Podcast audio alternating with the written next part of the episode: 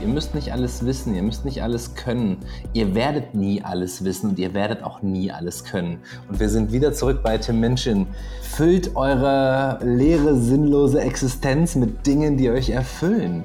Mit Dingen, die euch glücklich machen. Es gibt Kinderbücher, wo ich immer wieder drin lese, es gibt nichts Schöneres, als mit einem Freund zu lachen, Dingen hinterher zu rennen, die jetzt an Termine gebunden sind oder an Stress erzeugte Situationen wie Corona. Kann man machen, muss man aber nicht. Es ist vollkommen egal, ob ihr mit 18 oder 19 die Schule beendet. Es ist vollkommen egal, ob ihr mit 25 oder 27 aus dem Studium geht. Ob ihr überhaupt studiert, welchen Weg auch immer ihr geht. Guckt bitte auf euch und guckt drauf, dass ihr Spaß habt am Leben. Das ist Sammy Böhner und ihr hört den Offstage Podcast.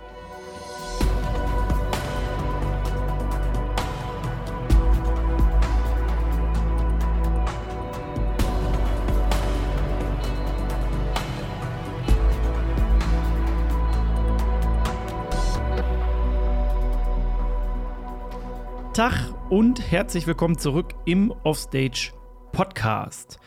Mein heutiger Gast ist, oh mein Gott, es gibt so viel zu erzählen, der gute Sammy Böhner. Sammy ist nicht nur einer meiner engsten und längsten Freunde, sondern Tänzer, Trainer, Choreograf, Unternehmer, Familienvater und Investor. Sammy ist aber vor allem eins, ein verdammt positiver Menschenfreund, dem einfach nie langweilig wird oder gefühlt der Atem ausgeht. Sammy und meine gemeinsame Reise begann im wunderbaren Hildesheim, wo wir beide unserer Leidenschaft dem Tanzen nachgegangen sind.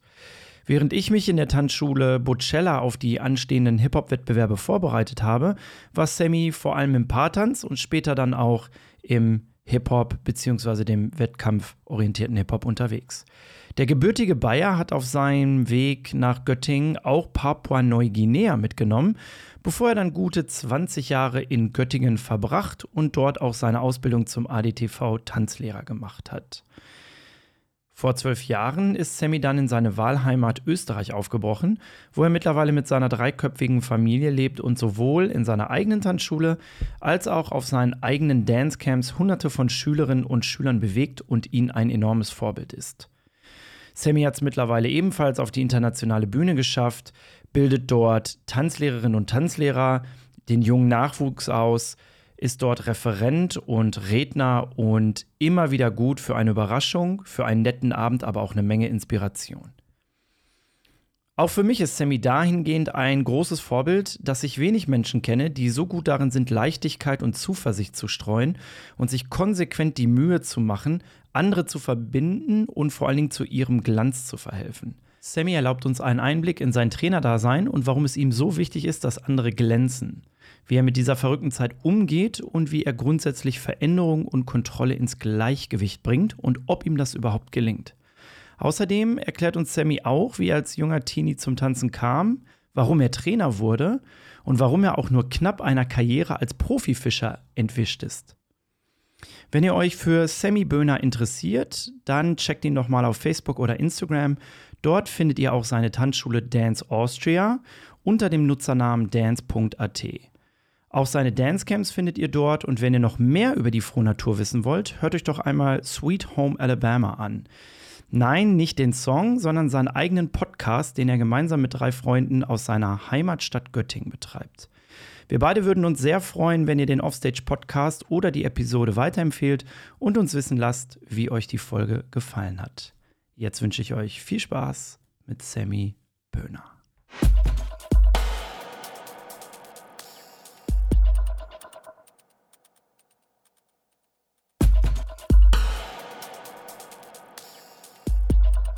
Sammy, Sweet Home Alabama. Du hast einen eigenen Podcast. Den hast du nicht alleine, sondern den hast du mit drei anderen Mitstreitern. Und ähm, es ist sehr schön zu hören, dass dieser Podcast gerade sein Einjähriges gefeiert hat. Und offensichtlich auch die Zuhörerzahlen steigen. Und du hast deine, ähm, deine Mitstreiter und Weggefährten offensichtlich ziemlich aus der Bahn gebracht, indem du gefragt hast, was Veränderung für dich bedeutet. Also für deine Mitstreiter. was bedeutet Veränderung für dich? Ich finde das ziemlich geil, dass, Ähm, ich finde das ziemlich cool, dass ich gerade wieder gemerkt habe, dass wir einen Hörer haben, den ich zutiefst schätze und äh, wo ich nicht mal im entferntesten gedacht hätte, dass er sich diesen Podcast reinzieht, weil das ja doch ursprünglich damit angefangen hat. Das ist einfach nur unser, nennen wir es, wöchentlicher Stammtisch von vier alten Freunden ist, die einfach ihr Blödsinnsgelaber dann anfangen aufzunehmen. Ähm, die drei Jungs, mit denen ich das aufnehme, sind drei meiner besten Freunde aus der Tanzschulzeit aus Göttingen, wo die Freundschaft bis heute sehr, sehr gut bestehen ist. Das sind genau solche Leute, egal wie lange man sich nicht sieht, es ist eigentlich alles, als wenn es gestern gewesen wäre. Und Take Me Home Alabama ist etwas, was uns jetzt seit einem Jahr begleitet. Es ist total erschreckend, darüber nachzudenken, dass wir das schon seit einem Jahr machen und dass es immer mehr Menschen hören wollen, diesen Wahnsinn. Wir haben da ganz, ganz viel Spaß dran und äh, ja, die Vorbereitungen, die wir jedes Mal treffen, das bisschen an Vorbereitung, geht auch jedes Mal daneben, aber ich glaube, das macht auch den Unterhaltungswert der ganzen Geschichte aus. Und jetzt die Antwort auf meine Frage. Was ist Was Veränderung für dich? Ach so, stimmt. Das war, die haben mich wirklich ins kalte Wasser geschmissen. Die haben wirklich gesagt, so Sami, du bist heute mit Thema dran einjährige Folge, let's go. Ich weiß nicht, warum Veränderung mir da in den Kopf kam. Ich glaube aber, weil es einfach für mich im Moment ein ganz großes Thema ist, weil sich bei mir in den letzten, ich sag jetzt mal 18 Monaten, ganz, ganz viel verändert hat, sowohl im privaten wie auch im beruflichen und ich mich immer mehr mit diesem Prozess anfreunde, sich stetig zu verändern und diesen Prozess auch immer schöner finde, auch wenn er natürlich eine gewisse Unsicherheit mit sich bringt, ist es doch was, du machst immer wieder neue Türen auf und du weißt dann wieder mal nicht, was hinter der Tür ist. Wenn du aber diesen Schritt dann kurz von dir weggehst und dir denkst, Alter, so viel Schlechtes kann gar nicht passieren, weil das, wo du jetzt gerade stehst, ist cool und du kannst eigentlich nur gewinnen dabei. Das klang jetzt nicht ganz logisch, aber ich glaube, du weißt, was ich meine. Ja, total. Also ich kann das auch gut nachvollziehen. Ähm, da komme ich, also da gehe ich mit Sicherheit auch gleich noch mal ein bisschen tiefer rein. Was ich spannend fand, war, dass du ähm, deine Kollegen mit Veränderungen konfrontiert hast. Ich selber Wegbegleiter sein durfte, wie viel sich im Leben von Sammy in den letzten 20 Jahren verändert hat. Was ich dich nachher auch noch mal bitten würde, selber zu beschreiben. Aber du hast in der Folge eben auch oh erwähnt, dass in dir ab und an eben einfach auch der Kontrollfreak durchkommt. Wie bringst du für dich Veränderung, aber auch Kontrolle in Einklang, gerade jetzt in dieser Zeit, wo auch von außen fremdbestimmt so viel Veränderung auf dich einprasselt und sicherlich ja eben nicht nur für dich, sondern du bist ein Familienvater, ähm, du hast eine, eine Lebensgefährtin, eine Freundin, du hast einen kleinen Sohn und deckst da ja eben nicht nur deine Sicherheit ab.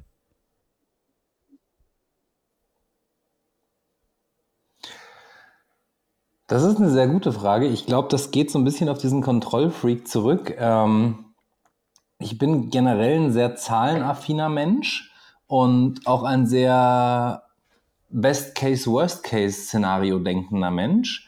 Und darüber versuche ich mich auch immer so ein bisschen an neue Dinge ranzutasten, natürlich basierend auf einem Erfahrungswert, den ich bisher gemacht habe, aber auch an Dingen, die mich interessieren. Und dann wege ich natürlich ab, was kann mir Gutes passieren in meiner aktuellen Einschätzung und was kann halt auch einfach daneben gehen. Wie groß kann die Gefahr überhaupt werden?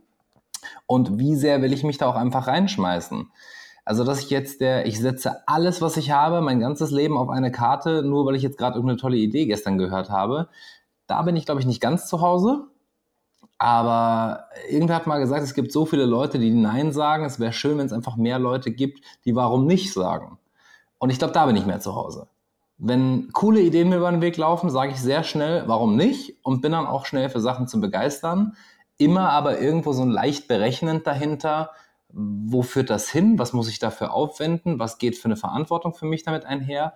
Inwieweit könnte mich das persönlich oder sonst wie beeinflussen, so dass ich halt schon noch eine Einschätzung habe, wo stehe ich gerade.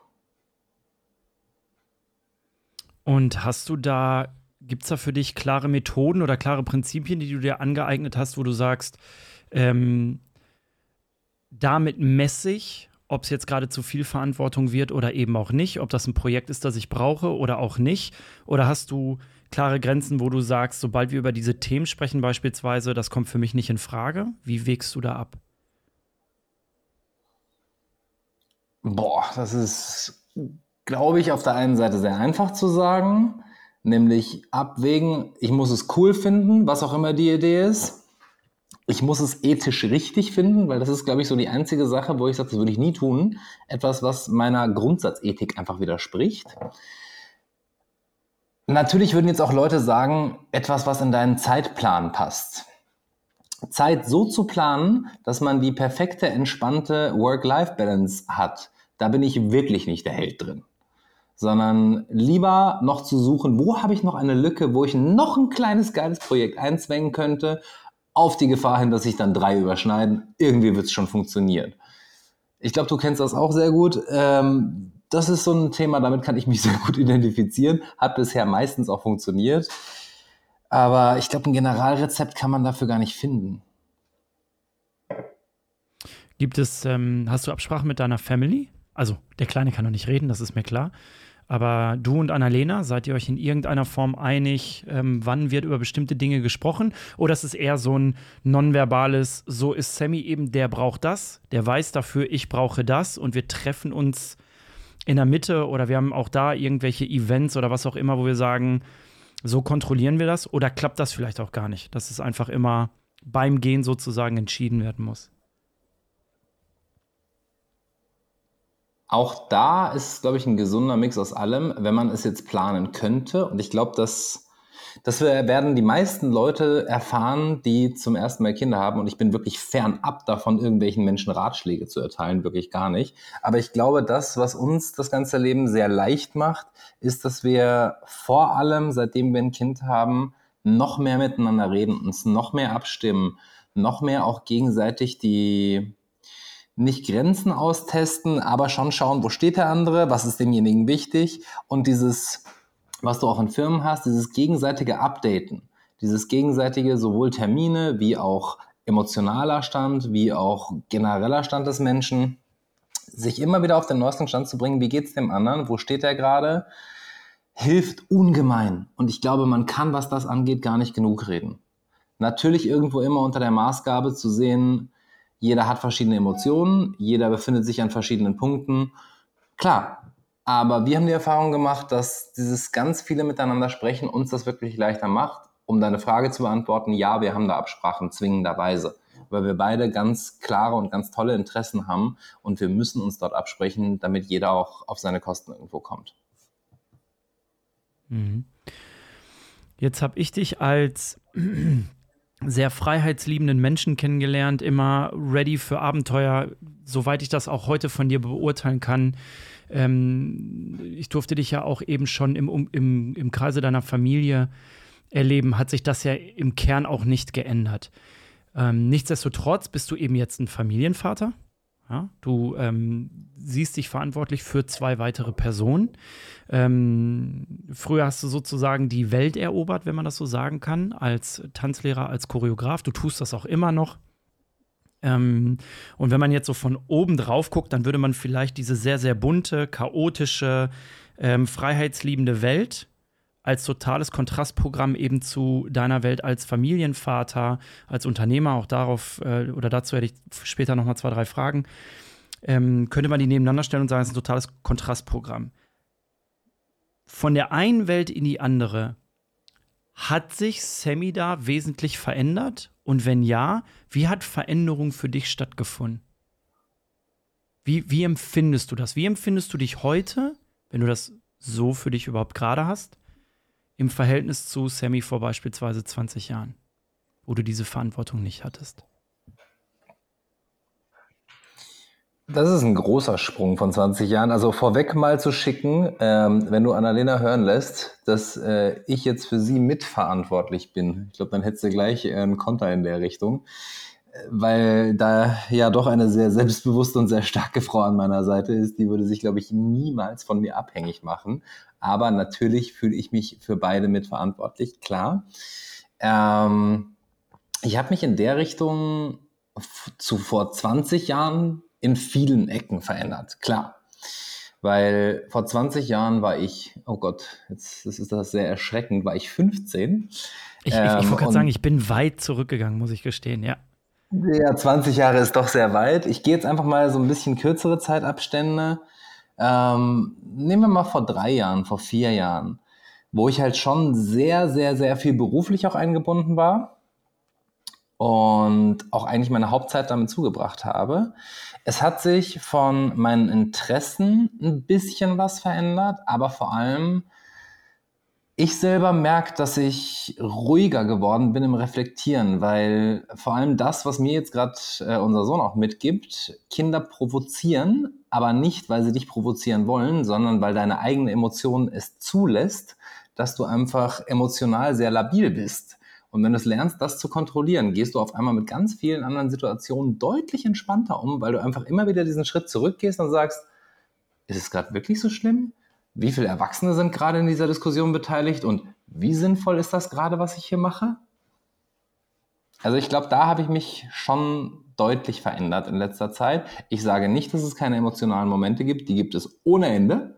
Und ich freue mich auch immer wieder, wenn ich welche erlebe. Und noch mehr freue ich mich, wenn ich danach denke, boah, Sammy, bist du ein Trottel. Du kannst dich einfach noch in so viele Richtungen entwickeln, wo du noch so viel besser sein könntest. Aber ja. Wie hat sich denn der berufliche Sammy verändert? Der Unternehmer, der Tanzschulinhaber, der Konzeptionist, der Choreograf, der Referent? die letzten eineinhalb Jahre durch entsprechende äußere Einflüsse von einer Pandemie bedingt, äh, natürlich klar sind viele Dinge zurückgegangen. Wenn wir jetzt aber mal davor springen, da wo noch alles, ich sag mal, in dem Zug normal war und jetzt rein auf die Familie bezogen, hat sich nicht viel verändert. Weil wir erstens ein sehr gutes Team sind und schon probieren, uns gegenseitig auch immer den Spielraum zu lassen, dass man sich gegenseitig vor allem beruflich auch ausleben kann weil ich denke, dass das für jeden sehr, sehr wichtig ist, oder wir denken das durch beide. Ähm, konzeptionell, ich konzipiere immer noch total gerne an super vielen Projekten. Das ist jetzt auch gerade wieder der Stand. Die Tanzschule läuft super schön gerade auch wieder an.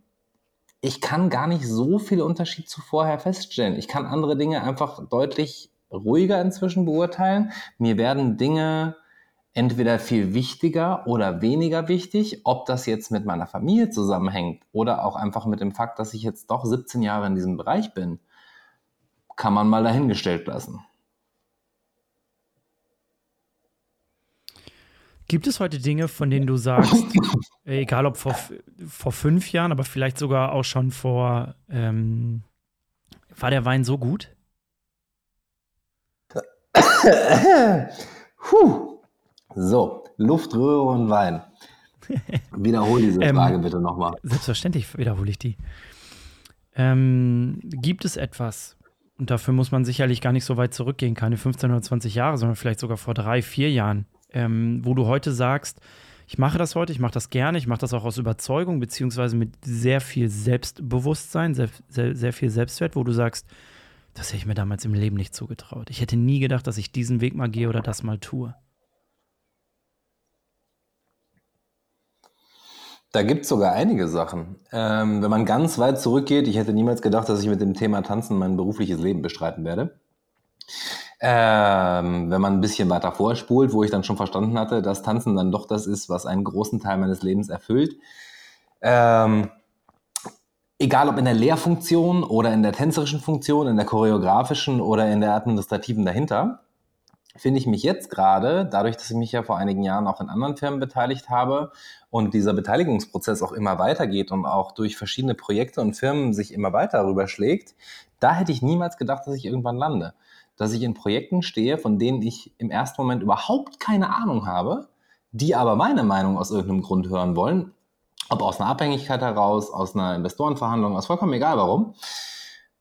Und im Endeffekt ich sowas mit auf meinen Weg nehme teilweise zu sehr hohen Prozentsätzen, teilweise zu sehr niedrigen.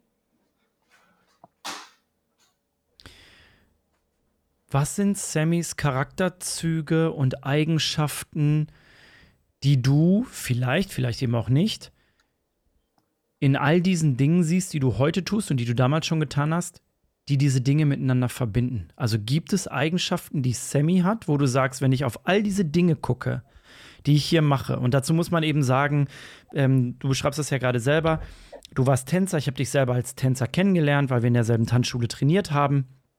Du bist ausgewandert, ähm, du warst Teil eines äh, Franchise-Systems, was Tanzschule angeht. Ähm, du hast dich hinterher selbstständig gemacht. Heute investierst du nimmst ähm, Anteil an anderen Firmen, an Startups, entwickelst mit. Wie gesagt, du konzeptionierst. Wenn man mit dir durch eine Tür geht, dann gibt es in der Regel kein, nee, das machen wir nicht, sondern selbst wenn ich mit dir gehen durfte, dann höre ich mir mal deinen Gesprächspartner an. Die Frage ist, oder die, die, die Sachlage ist zu Ende beschrieben, dann sehe ich in deinem Kopf schon die, die Skizzen entstehen und dann kommt meistens immer so ein, ja klar, das machen wir so, so, so, so. Und dann kommt so dieses typische Despacho. also, du findest ja für alles eine Lösung. Du machst einfach so unfassbar viel, dass ich, ähm, ich mache das natürlich mit mir selbst auch, dass ich da drauf gucke und mir die Frage stelle, warum ist das jetzt gerade für mich schon wieder eigentlich total logisch? Was vereint all diese Dinge, was mich ausmacht? Oder um die Frage daneben zurückzuspielen, was macht dich aus, dass du all diese Dinge so selbstverständlich tust. Was sind das für Fähigkeiten? Zwei ganz witzige Punkte meiner Wahrnehmung nach. Vielleicht finden sie andere Leute nicht witzig. Ähm, mein größtes Manko, meine größte Achillesferse hast du gerade angesprochen, nämlich Zeichnen. Ich bin, glaube ich, der schlimmste Zeichner dieses Planeten. Ich kann mich ehrlicherweise an nicht eine einzige Kunststunde meines Lebens erinnern, äh, wenn wir Activity spielen, hofft immer jeder, dass ich nicht zeichnen muss, weil gefühlt alles, was ich mache, wie eine Hand aussieht. Aber okay. Ähm, das Zweite, was viel mehr zu deiner Frage passt, ich habe gestern, glaube ich, ein sehr spannendes Telefonat mit einer sehr, sehr, sehr guten Freundin von mir gehabt, die mir irgendwann um, den, um die Ohren geschmissen hat, dass sie mich tierisch um eine, eine Fähigkeit oder einen Charakterzug beneidet, ähm, nämlich dieses überall für jede Situation immer jemanden zu kennen. Egal wo man ist, egal für welche Situation, egal für was auch immer, wer gerade gebraucht wird. Sami macht drei Anrufe und hat dann irgendwie den richtigen Menschen dafür. Oder eine Lösung, was auch immer gerade das Problem sein müsste. Und Revue passierend ist mir diese Aussage in den letzten paar Jahren sehr, sehr oft untergekommen. Ich glaube, dass das so ein bisschen diese, diese nennen wir es Fähigkeit, nennen wir es wie auch immer. Für mich ist es ganz normal, dass ich einfach viele Menschen um mich herum habe. Dass ich diese Menschen irgendwo auch zu einem gewissen Grad einfach den Kontakt zu denen halte und auch dieses Interagieren mit Leuten, irgendwo reinzukommen und eben auch zu gucken, okay, wer, wer ist hier, mit wem möchte ich gerade reden? Wer könnte sowohl aus dieser ganzen Konversation wie auch aus dem Hier-Sein gerade einen Mehrwert ziehen? Und ich erinnere mich auch total gern an eben an Leute und gehe dann auch einfach auf sie zu. Genauso, wenn ich neue Leute kennenlerne oder ich irgendwo hinkomme und ich brauche was, dann frage ich danach. Das war für mich aber auch schon immer, immer normal. Und ich stelle immer wieder erschreckend fest, dass das für viele Leute nicht so ist. Dass für viele Leute genau dieses Kontakten, dieses Netzwerken, dieses gegenseitig Promoten, was ganz Neues und auch ganz Fernes teilweise ist, womit sich ganz viele Leute auch sehr unwohl fühlen. Jetzt hast du gerade gesagt, dass das immer, immer, immer schon so gewesen ist. Wie weit geht denn zurück immer, immer, immer? War der kleine Sammy auch schon ich, so? Ähm, nein, eben nicht. Damit habe ich eine Falschaussage getroffen. Dieses immer, immer bezieht sich auf, ich glaube, seitdem ich angefangen habe zu tanzen, beziehungsweise zwei Jahre danach. Ich habe angefangen mit 14, also so grob ab 16, 17. Da ging das so los, so mit, jetzt muss ich mit Begriffen um mich schmeißen, wo ich es nicht gedacht hätte, Dance for Fans und Hip-Hop und all diesen Dingen. Ähm, da ging das los mit dem Kontakten, mit dem immer wieder neue Menschen kennenlernen, Verbindungen schließen, diese Kontakte auch halten, diese Kontakte besuchen. Weitgreifende Kontakte, sowohl deutschlandweit wie dann auch international und so weiter. Und da begann das dann. Und das ging dann über die Tanzlehrerausbildung weiter. Das ging dann teilweise auch über mein FSJ weiter. Und je mehr ich angefangen habe zu reisen, umso mehr Kontakte kamen dazu. Natürlich auch über die Meisterschaften, natürlich auch über Seminare, Kongresse, was auch immer. Und ich fand es immer total cool, sich immer wieder auf Menschen zu freuen. Daher war es aber irgendwie auch wichtig, dass ich so ein bisschen eingeordnet habe, wo habe ich welche Menschen kennengelernt, beziehungsweise welche Menschen connecte ich mit welcher Erinnerung. Und ja, das ist bis heute so ein Punkt, wo ich mich immer wieder freue, wenn ich irgendwo hinkomme, wo ich die Menschen nicht kenne. Nicht falsch verstehen, ich freue mich auch, Glaubst wenn ich Menschen dass- treffe, die ich kenne. Ja, stimmt. Glaubst du, dass du, ähm, dass dieser soziale Aspekt, also ich, ich behaupte mal, das, was dahinter steckt, ist ja nicht einfach nur Netzwerken, sondern so wie ich dich selber auch kennengelernt habe, du hast ja eine extrem soziale Ader. Also es ist ja, es mag vielleicht sein, dass du auf andere Menschen triffst und du vielleicht Schwierigkeiten hättest, mit dem einen oder anderen klarzukommen, aber ich würde mal behaupten, von dem, was ich über dich weiß, es ist eigentlich unmöglich, nicht mit dir klarzukommen. Und dahinter versteckt sich ja, so wie ich dich in all diesen Situationen schon gesehen habe, ob im Training, auf dem Kongress, beim Reden, äh, beim Gammeln am Abend, Aftershow und hast du nicht gesehen, du bist ja extrem sozial, einladend.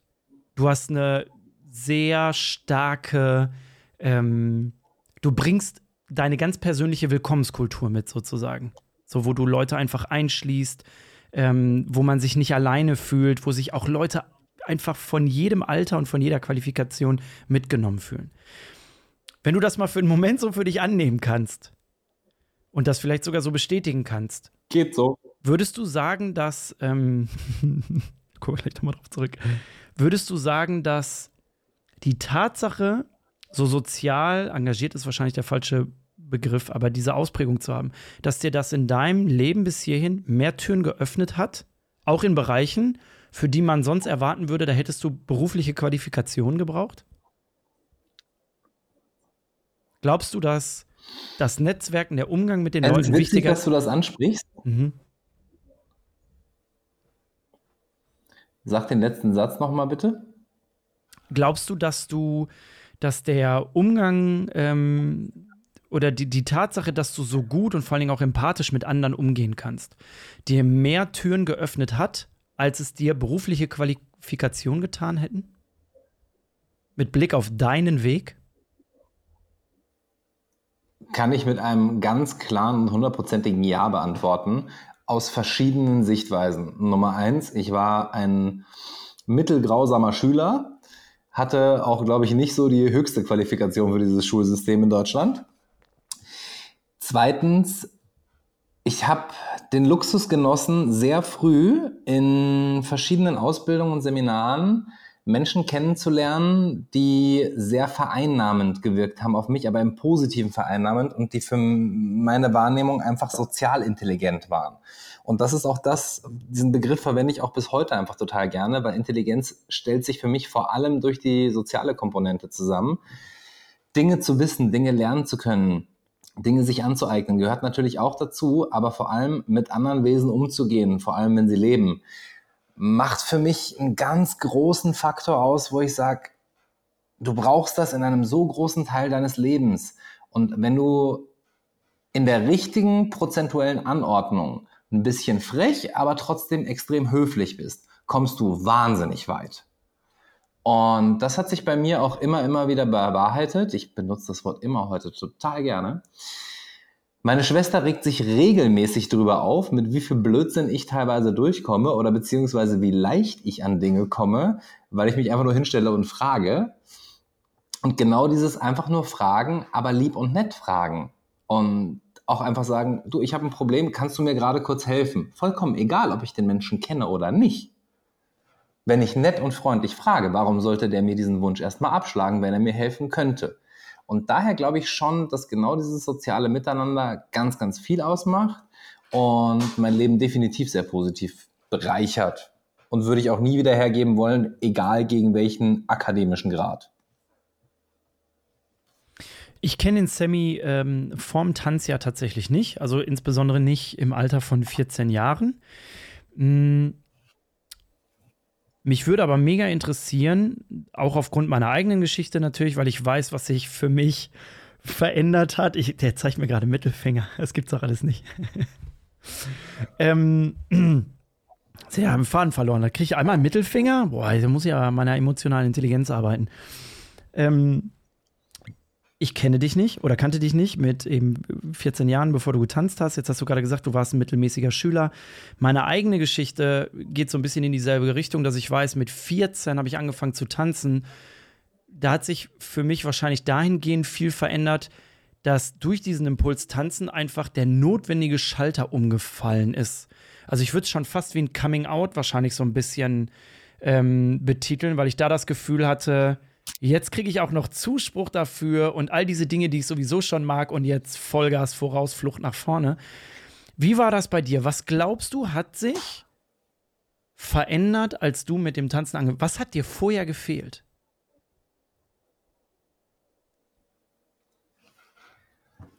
diese Rolle in meinem Sein hat mir einfach gefehlt. Und genau das, was du gerade beschrieben hast, ich weiß, dass ich diese Geschichte nämlich auch schon mal erzählt habe, als wir auf einem äh, wunderschönen Dancecamp nebeneinander saßen. Ähm, bei mir hat sich diese Rolle einfach verändert. Ich hatte auf einmal eine Rolle, ich wusste auf einmal, was ich konnte. Und mit 14 Jahren bei mir war es Paartanz, in einen Jugendtanzkurs zu kommen, eine klar zugeordnete Rolle zu haben, was als Kerl mit 14 in einem Tanzkurs nicht die schlechteste Rolle ist, vor allem wenn du Spaß dran hast und das auch nicht ganz schlecht kannst. Hat bei mir einen Riesenschalter umgelegt, einfach aus dem Grund, ich habe eine Selbstsicherheit bekommen, von der ich vorher meilenweit entfernt war und habe dann auch immer wieder die Chance bekommen, das weiter ausbauen zu können, habe darüber ganz neue Kontakte schließen können. Und all das hat mich einfach von der Persönlichkeit komplett verändert. Und dann ist man auf einmal auch Schritte gegangen, wie deutlich mehr zu sprechen, deutlich mehr aus sich rauszugehen. Auch wenn das viele, die mich vielleicht seit ein paar Jahren erst kennen, nicht glauben mögen. Ich war vor 14 eine schon sehr nervöse Katastrophe, wie man sie aus dem ähm, Pubertätshandbuch kennt. Krass. Aber, aber wie sah das aus? Also, wie, wie stelle ich mir den Sammy davor vor? Wie hat sich das ausgedrückt? Boah, das ist, das ist super schwer zu sagen, äh, vor allem, weil ich mich nicht mehr so gut dran erinnern kann. Verdrängung ist ein wahnsinnig mächtiges Instrument. Ähm, wenn du jetzt zum Beispiel so das Klischee in der Schule nimmst, du hast die Sportler, du hast diese eh coolen Leute, die halt auch die Checker sind, die alle Leute kennen. Und du hast halt so diese etwas nerdigen, unsicheren. Ich war nicht wirklich nerdig, aber ich war auf jeden Fall unsicher und habe halt so vor mich hingelebt. Ähm, war damals im Kampfsport, das war noch ganz cool. Äh, ja, das war okay, aber so richtig meinen Platz gefunden hatte ich dann nicht. Und als dann eben zwei Mädels aus meiner Klasse gesagt haben, sie gehen zum Tanzkurs, kommst du mit? Ja, diese beiden Mädels hätten auch alles andere sagen können. Die hätten auch sagen können, gehen wir fischen, kommst du mit? Und ich wäre auch mitgekommen. Und dann wäre ich heute professioneller Fischer. Aber es waren halt die richtigen zwei Mädels am richtigen Zeitpunkt und ja, hat funktioniert. Ähm, ich habe denen das auch vor ein paar Jahren gesagt. Das ist ein bisschen lustig, wenn man das mal rückblickend sieht. Aber genau das hat sich dann eben auch niedergeschlagen, weil vor allem für einen 14-jährigen Kerl ist halt nichts anderes interessanter außer Mädels. Da waren Mädels, die waren nett zu mir. Man hatte auf einmal einen sehr dichten Abstand, Paartanz und so. Äh, ja, und es waren irgendwie auch immer wieder wechselnde Mädels, weil in Jugendtanzkursen wurden ja auch immer wieder Partner gewechselt und man hat dann ja auch in verschiedenen Kursen ausgeholfen und dann standen dann noch mehr Menschen und wie gesagt, für einen 15-, 16-Jährigen ganz beschissene Situation, grausam. Ähm, für mich, also ich, ich habe leider immer noch Erinnerungen, ich habe nicht mehr viele daran, aber ich habe immer noch so ein paar Erinnerungen, dass ich denke, zu dem Zeitpunkt, wo ich gesagt habe, alles klar, ich gehe jetzt in die Tanzschule, für mich war es genau das Gleiche. Ich wollte den Mädels in meiner Clique gefallen, also gehe ich mit in diesen Workshop. Womit ich nicht gerechnet habe, ist, dass die Trainerin noch attraktiver war als die Mädels meiner Clique und das war für mich der Grund, diese Anmeldung zu unterschreiben. Also mir geht es genauso, die hätte auch Kellnerin sein können, dann wäre ich wahrscheinlich professioneller Kellner geworden oder so. Ich habe keine Ahnung, das hast du sehr schön beschrieben gerade. Ähm, aber ich erinnere mich auch daran, weil meine Freunde, zu denen ich natürlich ziemlich dichten oder auch ähm, ein dickes Verhältnis hatte, grundsätzlich nicht wussten, was ich da eigentlich mache, dass das vielleicht so was Cooles wie Hip-Hop oder Breakdance sein könnte und es immer nur hieß, ja, der geht jetzt tanzen. Wahrscheinlich auch vielleicht ein bisschen aus Neider, weil ich mich mit den Mädels eh grundsätzlich gut verstanden habe. habe ich da ganz schön was abgekriegt. Ich glaube, heute wäre das ganz schnell in der Schublade Mobbing oder so. Das habe ich damals so nicht empfunden, sondern einfach, die ärgern mich halt.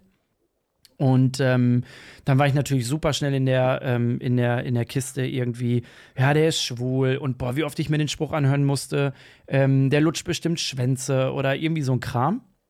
Bis dann irgendwie der Zeitpunkt kam, dass ich die ersten Erfolge hatte, dass man mich hat tanzen sehen, wie cool das eigentlich war und dann kriegte ich diesen Beifall sozusagen. Während meine Mutter das die ganze Zeit unterstützt hat, äh, war mein Vater nicht bei sonderlich vielen Auftritten dabei. Aber grundsätzlich habe ich mich von zu Hause aus deutlich besser unterstützt gefühlt. Wie war das bei dir? In dem Moment, wo du sagst, ich tanze, okay, ja, ist noch ein Hobby, aber irgendwann triffst du ja die Entscheidung und sagst, Alter, hey, Paartanz und jetzt mache ich auch noch die Ausbildung. Welche Rolle hat deine Familie da gespielt? Oder vielleicht auch deine Freunde, die vielleicht mit dem Tanzen gar nichts zu tun hatten?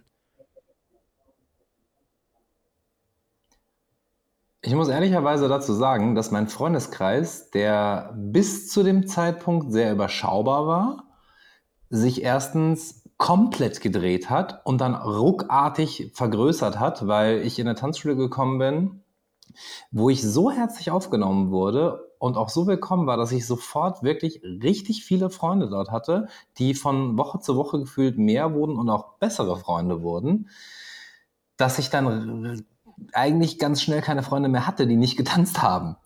Damit war alles um mich herum eigentlich in dieser Tanzschule, zumindest die meisten. Ähm, die ganze weibliche Wahrnehmung in dem Moment war in der Tanzschule, was ja, wie wir gerade schon gehört haben, für den 14-Jährigen doch eine sehr hohe Relevanz hatte. Und meine Eltern bzw. meine ganze Familie war mehr als unterstützend. Also meine Mama ist eine sehr, sehr passionierte Sängerin und Tänzerin.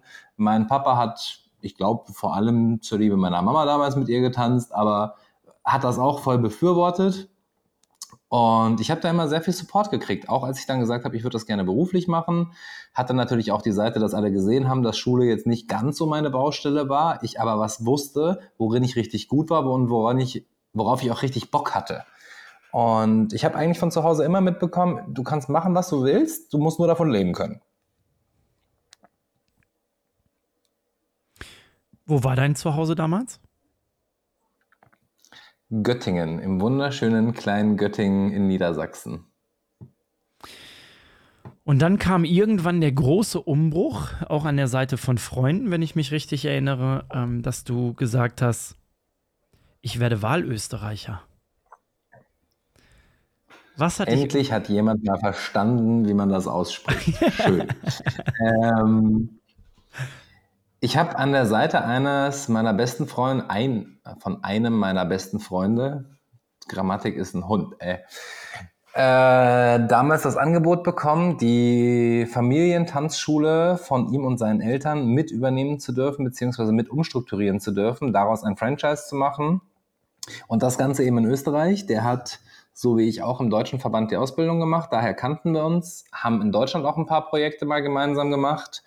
Und auf einer Amerikareise kam er dann mal irgendwann zu mir und meinte, du hast du Bock mit mir, den Laden von meinen Eltern zu übernehmen und umzustrukturieren? Ja, und diese Entscheidung war relativ schnell getroffen, weil ich es einfach total spannend fand, aber vor allem, weil zu dem Zeitpunkt für mich schon feststand, ich will mich mit dem Thema selbstständig machen. Und in Göttingen war ich in dem eigentlich Monopolladen, was das anging vor allem was Partans anging. Und ich wusste, dass ich mich nicht nur mit Hip-Hop selbstständig machen will, sondern wenn mit Partans und Hip-Hop. Hätte daher also eine Konkurrenz zu meinem geliebten Erstladen aufmachen müssen oder die zweite Option war halt einfach zu gehen. Und darin sah ich dann meine Chance, vor allem auch neues Land. Fand ich cool und ging jetzt nicht ganz so einfach, wie man das so erzählt. Er hat natürlich auch sehr viele emotionale Phasen gehabt, aber rückblickend ging es doch relativ schnell. Und dann war ich in Österreich und habe mich hier auch sehr, sehr schnell wohlgefühlt. Also ich weiß noch, dass ich nach einem Jahr, glaube ich, nach Göttingen zurückkam und mir gedacht habe, boah krass, du bist hier nicht mehr zu Hause. Aber nicht, weil mich da irgendwer nicht willkommen geheißen hat, sondern weil mein Gefühl in Graz schon viel angekommener war.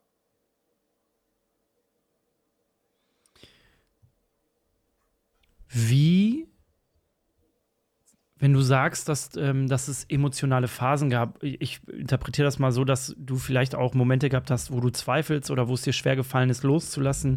Korrigiere mich, wenn, wenn das falsch ist.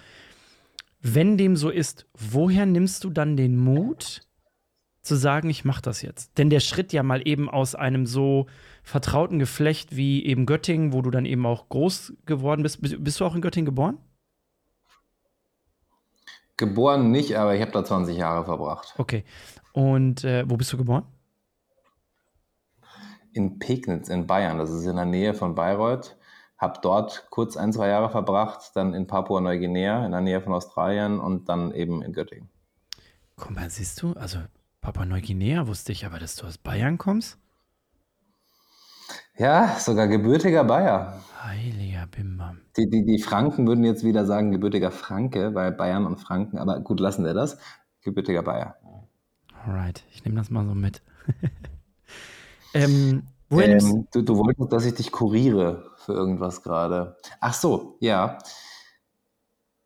es ist nicht ganz so einfach gewesen und es gab auch immer wieder Momente, wo ich mir gedacht habe, war das der richtige Schritt, vor allem weil auf dem Weg in den ersten Jahren sehr krasse, sehr coole Angebote auch reinkamen, was ich hätte machen können, wofür ich hätte nach Deutschland zurückgehen können, wo ich auch einfach hätte sehr spannende, wahnsinnig verantwortungsvolle Aufgaben übernehmen können und ich öfter auch vor dem Punkt stand und mir gedacht habe, boah, krass, ich weiß gerade eigentlich nicht, welche Richtung ich gehen sollte. Und entweder habe ich mich dann in sehr viel Arbeit hier wieder verlaufen, die ich ja doch sehr geliebt habe, oder es gab irgendeinen Punkt hier, wo ich gesagt habe, nee, ich will hier bleiben. Ich will das hier weiter durchziehen.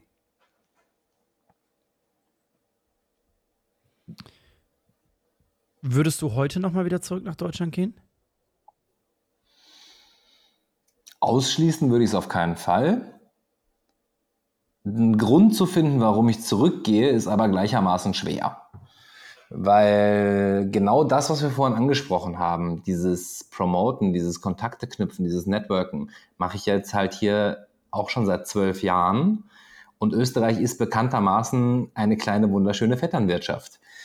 Das ist auch was total Schönes aus meiner Sicht, weil in dem Moment, wo du zu den Leuten lieb bist, sind sie auch lieb zu dir. Und all dieses nochmal neu aufzubauen und komplett bei Null nochmal anzufangen, weiß ich nicht, ob ich da unbedingt Bock drauf hätte. Abgesehen davon hänge ich jetzt in drei bis vier Firmen im Moment hier drin, finde mein Leben hier jetzt auch gar nicht so schlecht, vor allem sowohl von der Nahrung wie auch von den Wetterverhältnissen.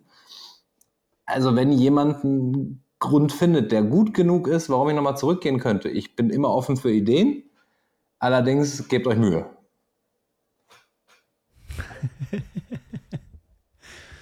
ähm, einer der Gründe, warum du sicherlich auch da bleibst, ähm, und da reden wir jetzt nicht von irgendwelchen Unternehmen, Firmen, ich würde gerade sogar mal sagen, wir reden mal nicht von deiner Familie, sondern wir reden von ganz anderen Menschen, die dir am Herzen liegen, nämlich deine eigenen Schüler.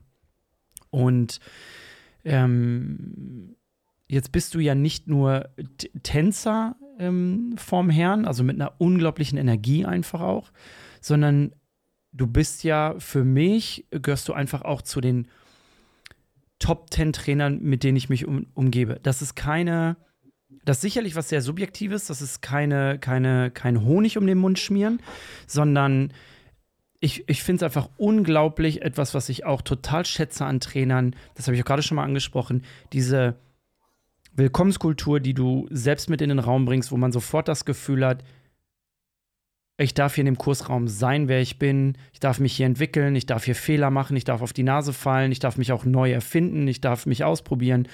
Und ich höre ja auch Schülerinnen sowohl auf deinem eigenen Dancecamp, was du mittlerweile im wievielten Jahr machst? Im Jetzt hast du mich überrascht mit der Frage. Im ja, ich mich gerade selbst auch. Ich bin ja jetzt gerade dran hängen geblieben. Ich wollte es einfach mal, sag nochmal, wie viel, wie, wie viel das Jahr? Im sechsten Jahr. Das wäre jetzt das sechste Jahr. Und deine Tanzschule ist im wie viel Jahr? dieses Jahr stattfindet. Und deine Tanzschule ist in, im wievielten Jahr? In der Selbstständigkeit oder mit Franchise? Ähm, das würde ich abhängig machen von der Frage, hast du immer noch die gleichen Schüler? Dann ja, dann befinden wir uns im zwölften Jahr. Ja, irre. Und ähm, darf ja, also zum einen finde ich es total geil, wie du dein Team auch ähm, in den sozialen Medien gerne mal in den Vordergrund stellst, wenn es was zu berichten gibt, wie du filmst, wie du versuchst für deine Leute da zu sein, wie du deine Helfer bei diesen Dancecamps einweist, wie du mit ihnen sprichst. Also das sind ja nicht einfach nur Schüler für dich, die ähm, potenzielle Mitgliedsbeiträge bedeuten, sondern du setzt dich für diese Menschen ja wirklich ein. Was gibt dir das Trainer-Dasein? Das freut mich total. Sag die Frage nochmal. Was gibt dir das Trainer-Dasein so sehr, dass das für dich so selbstverständlich ist? Also erstens freut es mich riesig zu hören, dass du mich vor allem in der Trainerfunktion und vor allem in der Lehrfunktion unter die Top 10 gestellt hast, ähm, weil mir das viel, viel wertvoller ist als die Tänzerfunktion überhaupt. Das Trainer sein und das ähm, mit Menschen arbeiten in dem Zug gibt mir einfach so viel, weil ich die Menschen auf einem viel tieferen Level begleiten darf, als sie einfach nur mit einer Choreografie zu versorgen oder einfach nur mit Bewegungen mit ihnen durchzuackern, die sie woanders auch bekommen könnten, weil ich die Erfahrung gemacht habe, es gibt extrem viele gute Tänzer auf diesem Planeten. Es gibt extrem viele gute Sportler auf diesem Planeten. Es gibt extrem viele Fachleute in ihrem Fach, die total gut sind. Es gibt aber ganz wenige, die es erklären können. Es gibt ganz wenige, die ein Thema für andere zugänglich machen können, die ein Team formen können, in dem man sich willkommen fühlt. Und nachdem ich das Glück hatte, immer in Teams sehr willkommen zu sein. Natürlich war ich zwischendrin auch mal in Teams, wo ich dann gesehen habe, dass auch Dinge meiner Meinung nach daneben gingen und auch falsch liefen, wo ich dann einfach gesagt habe, das möchte ich anders machen. Und als ich dann in die Situation kam, mit einem eigenen Team zu arbeiten, Trainer aufzubauen, Assistenten aufzubauen, Veranstaltungen mit den Teams zu machen, war es für mich einfach ganz wichtig, dass sich dort jeder auch willkommen fühlt und jeder auch wusste, dass er machen kann, was er gut kann und auch mit jeder Frage einfach zu mir kommen kann. Und das hat sich bis heute so durchgezogen. Ich freue mich total, dass ich teilweise damalige Kids jetzt seit zwölf Jahren begleiten darf, die mit fünf angefangen haben und die heute 17 sind. Das ist total genial, weil du einen so großen Teil ihres Lebens begleiten durftest bisher, an den sie sich immer erinnern werden. Und wir haben neulich gerade in der Tanzschule darüber gesprochen. Ich kenne bis heute aus der österreichischen Tanzschule fast niemanden, der mit auch nur ansatzweise einer negativen Erinnerung da weggegangen ist, sondern dass Leute aufhören, weil sie studieren gehen oder weil sich ihr Leben verändert hat oder was auch immer passiert ist, ist vollkommen okay. Aber die Leute kommen immer wieder gern wieder. Die kommen zu Veranstaltungen wieder. Die kommen auch teilweise einfach nur zum Zuschauen ins Training wieder. Und das ist was, was mir immer ganz, ganz viel Freude gibt, weil die Leute sowas Schönes darin sehen. Und weil die Leute sich so gerne an diese Zeit erinnern und selbst wenn man sich nur irgendwo bei einem Getränk wieder trifft, man sich immer wieder freut, einander zu sehen. Was muss denn jemand spüren, der deinen Unterricht besucht? Wenn ich das wüsste, dann wäre ich deutlich weiter.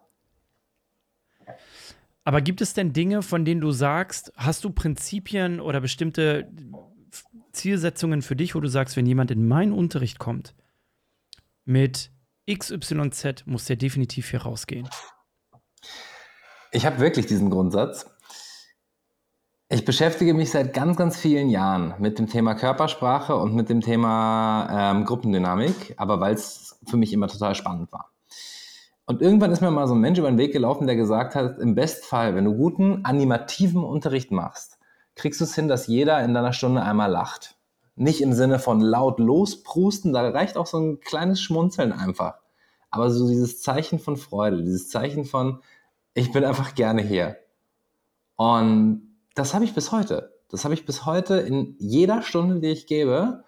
Ja, es gibt auch Gruppengrößen, wo du teilweise 2, 3, 400 Leute vor der Nase hast. Da ist das schwieriger, das nachzukontrollieren. Wenn du aber jetzt den normalen Kurs, nehmen wir mal Hip-Hop, nehmen wir mal die Juniors zum Beispiel vor dir hast, du hast zwischen 15 bis 35 Leute, da kannst du das schon machen. Und da kriegst du das schon hin, dass jeder da auch Spaß hat. Und vor allem in dem Moment, wenn du sichergestellt hast, dass alleine 95 Prozent der Hütte Spaß haben, dann entwickelt sich ganz automatisch eine ganz andere Gruppenstimmung und auch eine ganz andere Gruppendynamik. Und damit habe ich sehr gute Erfahrungen gemacht. Was sind denn deine Grundsätze? Also das sind offensichtlich Dinge, die du möchtest, ähm, die als Grundsatz in deinem Unterricht gelten. Was sind denn für dich Grundsätze, die einen guten Trainer grundsätzlich ausmachen?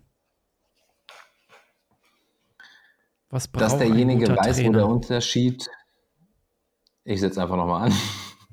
ähm, dass derjenige weiß, wo der Unterschied zwischen die Kunst tun und die Kunst lehren ist. Dass derjenige weiß, was es bedeutet, Dinge runterzubrechen für jemanden, der ihm gegenübersteht, der oder die noch nicht weiß, wie das Ganze funktioniert. Dass man dem anderen Spielraum einräumt für Fehler.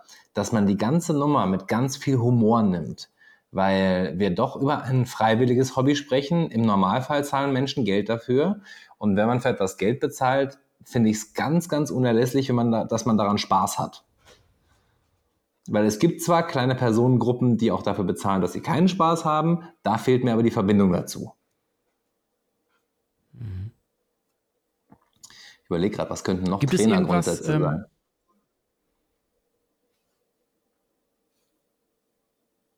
Sag mal. ähm, ja, nein, für mich ist die Frage grundsätzlich einfach super spannend, ähm, weil ich das ja ähnlich sehe wie du. Ja, wahrscheinlich klicken wir deswegen auch in vielerlei Hinsicht so gut, weil wir uns da doch sehr ähnlich sind. Und ich dem gerade auch in dieser jetzigen Zeit, wo ich unglaublich dankbar, ich weiß gar nicht, ob man das so laut sagen darf, aber Corona unglaublich dankbar dafür bin, mir dieses, diese Leidenschaft für eine Zeit so zu entziehen, dass mir nochmal deutlich wird, wie sehr ich mich über das Trainerdasein identifiziere, über die Lehre identifiziere. Wahrscheinlich müsste es noch nicht mal unbedingt der Tanzsport sein. Aber ich habe gerade noch mit einem Tänzer, den ich zufällig getroffen habe, der bei uns in der Tanzschule war, äh, mit dem bin ich nach Hause gegangen und wir haben darüber gesprochen, was für eine Energie das jetzt gerade freisetzt bei uns als Trainer, dass die ersten Kids wieder im Unterricht stehen dürfen. Und wir reden von zwei. Wir reden nicht von alle 40, die normalerweise in dem Kursraum stehen, wir reden von zwei. Und dieses, was ich, was mir schwerfällt zu beschreiben, diese Energie, die da freigesetzt wird, der Fokus, der sich für mich ändert, dieses, ähm, ich habe das Gefühl, da findet Interaktion statt, ein Energieaustausch statt, der uns beiden gut tut, den wir offensichtlich auch brauchen. Und dann geht jemand aus dem Kursraum mit einem Lächeln im Gesicht. Egal, was ich da gerade ausgelöst habe, das ist ja ähnlich wie bei dir etwas, wo ich denke, offensichtlich identifiziere ich mich über das, was da passiert, so sehr. Ich nenne das Trainerdasein, wie auch immer das ähm, vielleicht äh, sonst noch heißen könnte, aber da stelle ich mir, also deswegen ist diese Frage für mich sehr interessant, mich da mit anderen auszutauschen und mal nachzuhaken, was macht so ein Trainer eigentlich aus, aus deiner Perspektive? Was braucht der oder diejenige, dass du sagen kannst, ich gebe den oder diejenige ähm, oder ich gebe dich in, in die Hände des Trainers oder der Trainerin. Ähm, des, deswegen habe ich danach gefragt und deswegen finde ich, find ich das sehr spannend. Ich würde gerne noch auf einen anderen Punkt zu sprechen kommen, den ich auch von dir gelernt habe. Wir waren auf einem Dancecamp, das weiß ich. Es war mal wieder so ein, ähm, so ein Offstage, Backstage-Gespräch. Äh, und wir haben darüber gesprochen, wir haben über Aufmerksamkeit gesprochen. Und du hast sinngemäß formuliert, da zehre ich heute noch von, Pünktchen, Pünktchen, Pünktchen. und als Tänzer ähm, baden wir unser, unseren Ego gefühlt jeden Tag in diesem Pool von Aufmerksamkeit. So sinngemäß war das. Du hast es definitiv kürzer und knackiger gepackt. Was, wie wichtig ist das für dich? Was glaubst du, was dir das gibt? Ist das heute noch so wichtig für dich? Es ist lustig, dass, dass dieses Thema jetzt gerade wieder auf den Tisch kommt. Ähm, ich bin mir sicher, dass der Satz von mir kam. Ja. Weil Wieso? ich glaube, dass dieses, äh, diese Erfahrung, dieses Ego-Bad zu genießen, dieses ewig anhaltende Ego-Bad, als Tänzer und als Trainer im Kreise von Gleichgesinnten oder Mittanzenden oder was auch immer. Also die Trainerfunktion absolut noch mehr, aber auch die Tänzerfunktion. Ich durfte das ewig selber genießen und ich durfte diesen Weg e ewig selber durchlaufen. Erschreckender Umkehrschluss jetzt gerade. Die letzten paar Jahre bin ich Gott sei Dank so ein bisschen davon weggekommen, eben auch über meine anderen Interessen, dass ich mich nur über das Tänzerdasein definiere, sondern deutlich mehr über das Trainerdasein und eben auch durch ganz andere Dinge und ganz andere persönliche Züge. Was mir, glaube ich, dann auch in dieser jetzigen Corona-Zeit einen sehr tiefen Sturz erspart hat, weil wir hatten dieses Gespräch schon mal in äh, einem anderen Talk, wenn man so möchte, Podcast-Talk, wie auch immer. Ähm, da hatten wir das Thema, dass viele über Corona, vor allem viele Menschen, die in einer Lehrfunktion stehen, in ein sehr tiefes Loch gefallen sind, weil sie diesen Applaus eben nicht mehr bekommen. Weil sie diese Ego-Dusche, von der sie dann doch auch oft leben, die wird ihnen entzogen. Und das ist für viele Leute was sehr Niederschmetterndes. Ich habe diese Zeit weitgehend auch genossen, weil ich viele Dinge machen durfte, ob das jetzt eben meine Familie anging, ob das eben auch lustigerweise Reisen anging, ob das äh, mich mit Themen beschäftigen, für die ich lange keine Zeit mehr hatte, anging. Also ich hatte viele, viele positive Momente in den letzten paar Monaten. Es gab auch dunkle Momente, es gab auch Momente, wo ich mir gedacht habe, was mache ich hier eigentlich? Aber ich glaube, das gehört genauso zu dieser Selbstfindung auch einfach dazu. Aber weil du dieses Thema Ego-Dusche angesprochen hast oder im Ego baden, wir Tänzer tun das immer wieder, egal ob wir vor Publikum tanzen, egal ob das bei Battles ist, egal ob das für Trainer vor ihren eigenen Classes ist, ob das auf Kongressen, wurscht, wo es ist, du kriegst halt immer irgendeine Form der Anerkennung wieder zurück. Und das ist was, das ist, glaube ich, nicht in jeder Berufsgruppe so.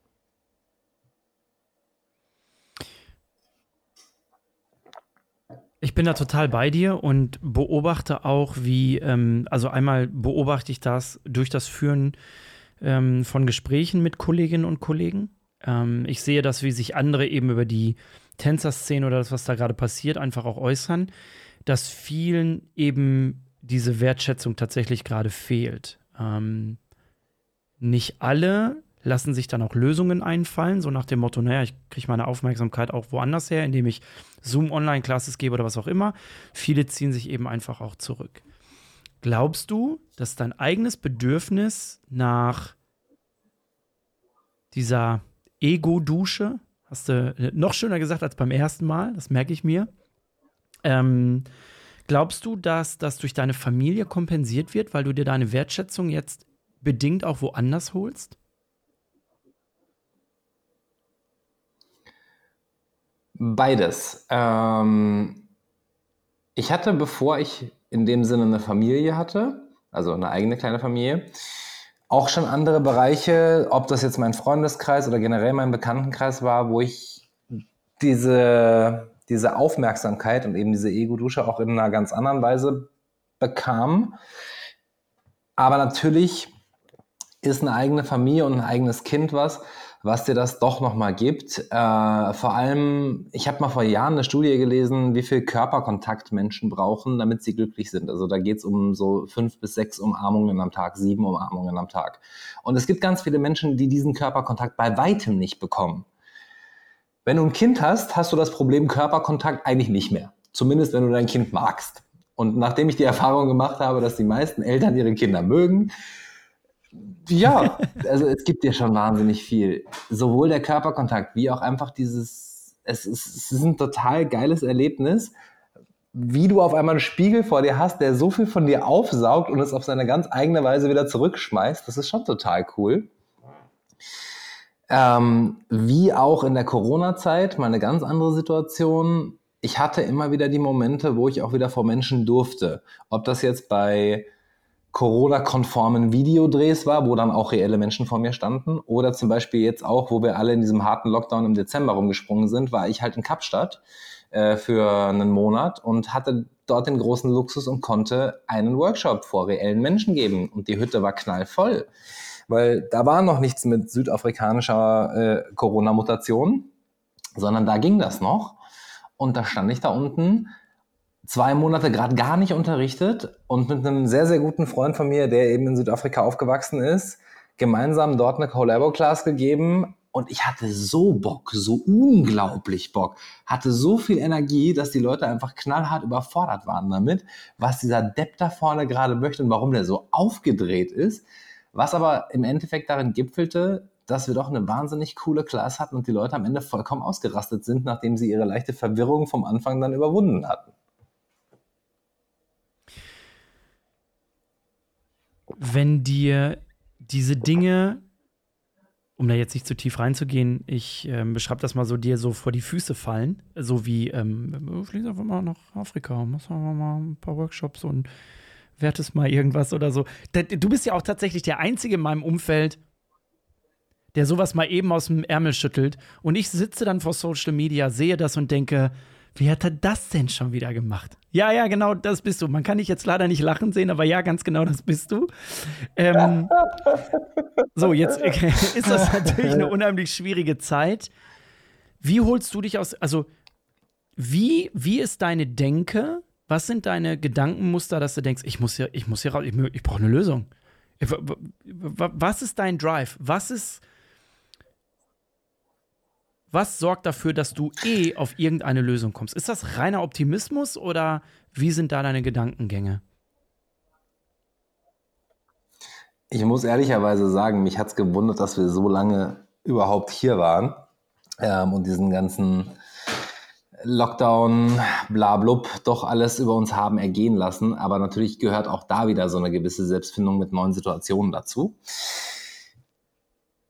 Ich glaube, der Moment da war einfach, wir wussten, dass es auf Online-Unterricht hinausläuft. Wir hatten das in einem ersten Lockdown im Frühjahr schon mal erlebt.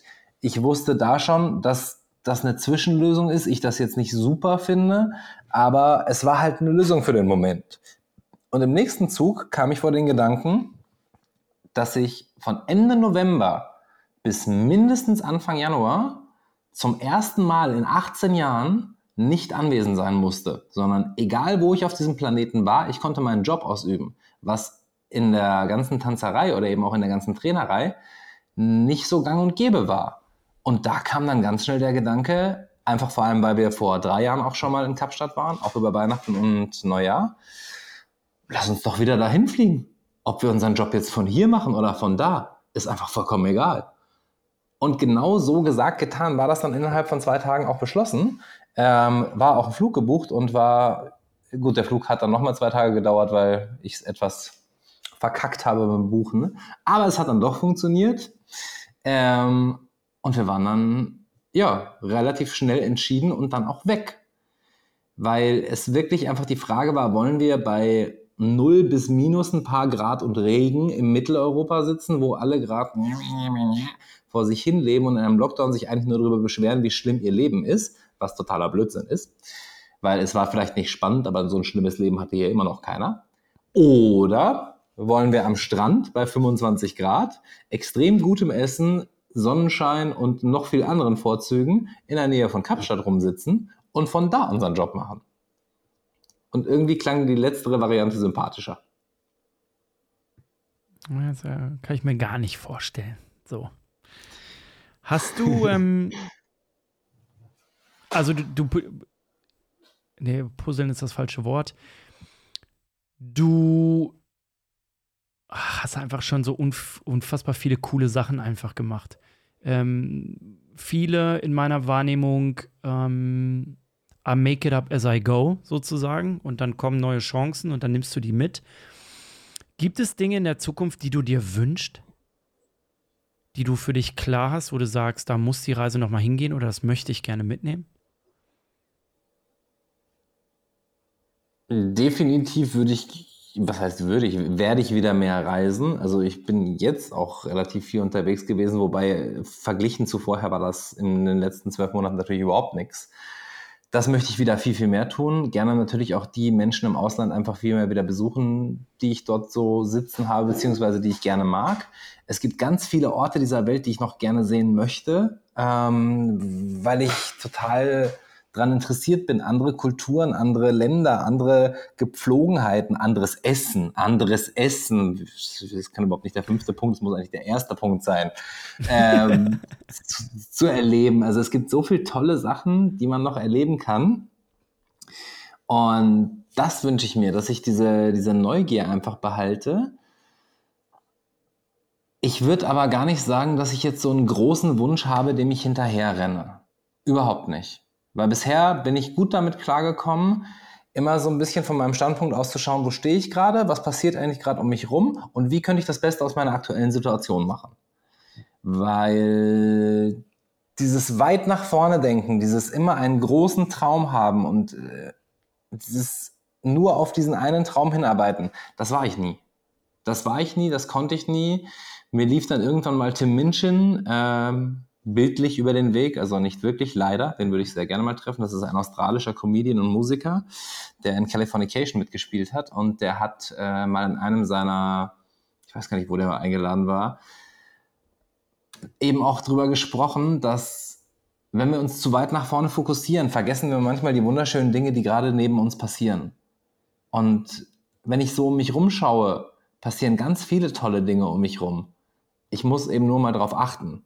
Und wenn ich zu weit nach vorne schaue und einfach nur mich auf eine Sache ganz vorne fokussiere und nur der hinterher renne, dann vergesse ich ganz schnell, dass eben auch ganz viele tolle Menschen und ganz viele tolle Situationen um mich rum passieren. Was auch so ein bisschen der Grund einfach dafür ist, warum ich Menschen eigentlich im Normalfall mit einer sehr hohen Offenheit begegne, außer sie verhalten sich vom ersten Moment an wie ein großes Arschloch. Aber die meisten Leute sind ganz tolle Persönlichkeiten, wo sich es auch lernt, sie kennenzulernen. Ob man mit denen jetzt jeden Tag was zu tun hat oder ob man mit denen einfach nur mal zwei Minuten sich unterhält, ist vollkommen egal. Aber den Menschen nicht mal die Chance zu geben, wäre töricht. Und was würdest du, wenn wir mal von dir weglenken und vielleicht mal so ein bisschen in deine Vorbildfunktion reinzoomen, was würdest du anderen, insbesondere deinen Schülern, in so einer Krise mitgeben wollen und wünschen? Habt keinen Stress.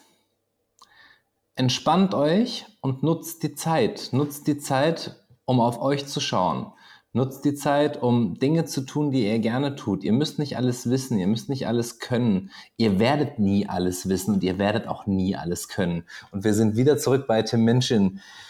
Füllt eure eure leere, sinnlose Existenz mit Dingen, die euch erfüllen, mit Dingen, die euch glücklich machen.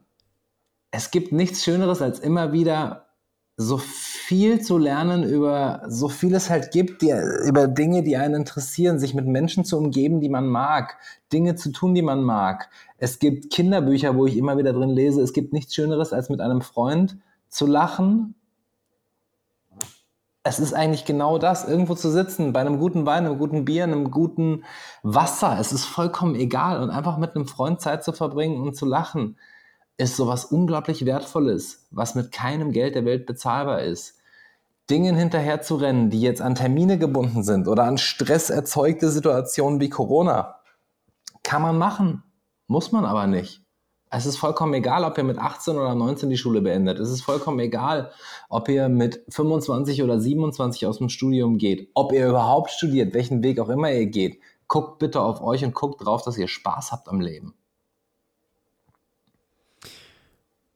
Auch hier kann ich wieder bestätigen, ähm, dass du diesen Spaß, diese Lebensfreude, ja, Lebensfreude ist genau das richtige Wort, Lebensfreude, dieses Lebensbejahende, auch überall mit hinschleppst, wo du hingehst oder wo ich dich zumindest treffen darf. Und damit meine ich sogar das, das Telefonat mit dir zwischendurch, ja, genauso wie dieser Podcast jetzt gerade. Aber meistens ist dann ja so, wie sieht's aus heute Abend und dann telefonieren wir spontan. Und ich habe dieses Glück, zu, also es wird mir jetzt schon bewusst nach so guten zehn Interviewfolgen, die ich aufgenommen habe, dass ich mich offensichtlich, dass, dass die Menschen, mit denen ich mich umgebe, eine Sache gemein haben dass sie enorm echt sind. Und zwar in vielerlei Lebenslagen. Ich will nicht sagen, also für mich persönlich bedeutet authentisch sein nicht, ich bin immer ich, weil für mich ist Authentizität rollenbezogen. Ja, also gibt sicherlich Verhaltensweisen, die ich in der einen Rolle mehr habe als in der anderen oder da lasse ich sie einfach mal besser. Aber im Kern guckst du trotzdem auf jemanden, wie er seine Entscheidung trifft und sagt, ja, das ist Sammy. So nat natürlich sagt er jetzt ja und sucht nach Lösungen. Das würde der zu Hause im Spiel mit seinem Kind, genauso wie beim bei der kaputten Spülmaschine neben seiner Frau, als auch beim Investieren in Unternehmen sagen. Äh, genau das würde der sagen. Das würde, wäre dieselbe Entscheidung, die er treffen würde. Es wären dieselben Charakterzüge. Würdest du das so unterschreiben oder würdest du sagen, ähm, um jetzt vielleicht mal beim Titel des Podcasts zu bleiben, aber auch nur, weil ich jetzt gerade hier drauf gucke, ist der Offstage Sammy ein anderer als der Onstage? Gibt es Unterschiede? Überhaupt nicht. Es gibt Unterschiede. Es gibt, so wie du gerade gesagt hast, rollenbezogene Unterschiede. Ähm, die Authentizität ist aber überall die gleiche. Natürlich immer dem Publikum angepasst, was gerade vor einem steht. Ob das jetzt gerade mein Kind, äh, meine Frau, du, meine Schüler, wer auch immer ist, vollkommen egal. Das ist, glaube ich, auch ein Grund, warum wir uns so gut verstehen, weil ich dich nämlich auch immer als wahnsinnig authentischen Menschen kennengelernt habe und auch als extrem reflektierten Menschen, der auch in der Lage ist, ganz andere Sichtweisen einzunehmen und zwar innerhalb von Sekunden, was ich auch immer bewundert habe. Und ich denke, dass vor allem mit den Menschen, mit denen man sich umgibt, man dort ganz viele Dinge auch einfach mitnimmt. Und ich bin ganz froh, dass wir eben auch sehr viel Austausch in der Richtung immer wieder betrieben haben und hoffentlich auch weiter betreiben werden. Aber dass ich mich verstellen würde, beziehungsweise dass es dort einen Authentizitätsunterschied, wow, schweres Wort, gibt, glaube ich nicht. Weil authentisch zu sein in verschiedenen Situationen äußert sich halt einfach nur anders. Aber ich würde jetzt nicht sagen, dass ich dort ein anderer Mensch bin. Wärst du gerne mit dir befreundet? Das ist eine sehr gute Frage. Auf die Gefahr hin, dass das Menschen falsch auffassen, ja, wäre ich. Weil du was am meisten an dir magst? Womit muss man befreundet sein, wenn man mit Sammy befreundet ist? Nein, ich glaube schon, dass ich äh, mit mir befreundet wäre. Die Frage ist, wer ich dann wäre, wenn ich gern mit mir befreundet wäre. Uh, dass das ich zweimal mit mir befreundet wäre, der wäre interessant, beziehungsweise wäre das Outcome davon interessant. Aber ja. Das ist eine sehr gut. Was glaubst du denn? Wer, wer wäre denn der Typ, der mit dir befreundet sein? Also, man könnte es jetzt relativ einfach machen und könnte sagen: Naja, ich bin mit dir befreundet wir ticken sehr ähnlich, also offensichtlich ist er sehr gleich, aber hast du an jemand anderen gedacht? Ich habe auch ganz viele Freunde, die einfach überhaupt nicht so ticken wie ich und ich bewundere es jedes Mal wieder, wie diese Menschen sind und wie unterschiedlich wir Menschen einfach sein können, wie unterschiedlich Wahrnehmungen sein können, wie unterschiedlich Talente und Interessen sein können. Also ich glaube nicht, dass nur, weil man gleich tickt oder nur, weil man die gleichen Interessen hat, man befreundet ist, sondern das kann so vieles sein, was einem auf dem Weg begegnet ist, was einen verbinden kann.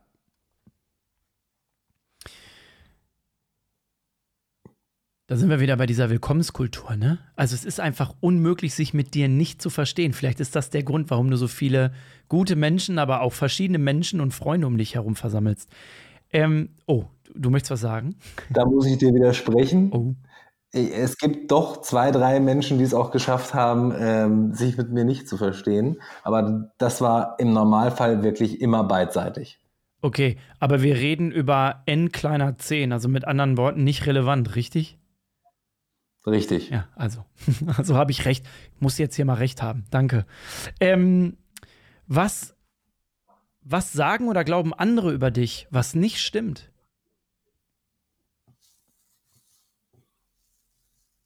Das ist eine sehr gute Frage.